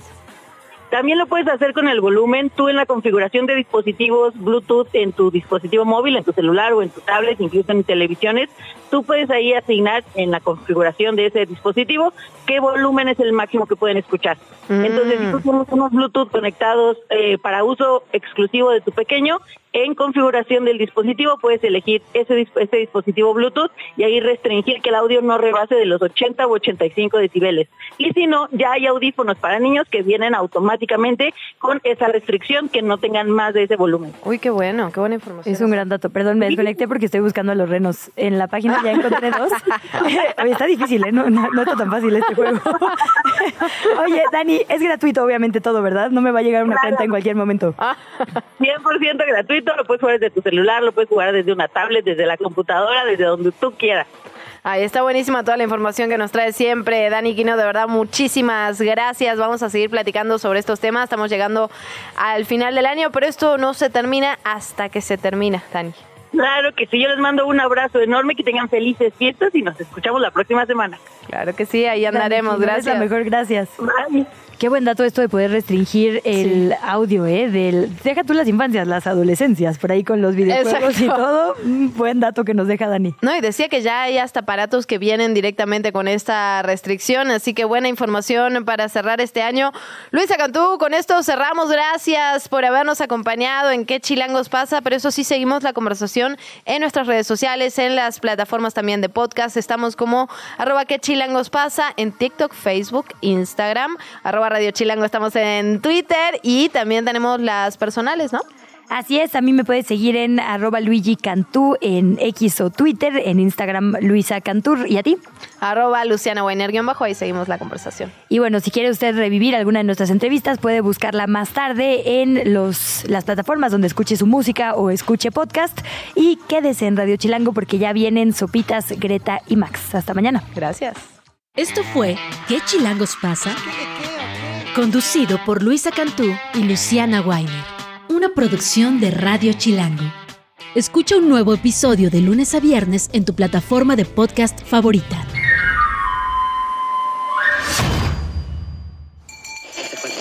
Radio Chilango. La radio que... Viene, viene, ¿eh?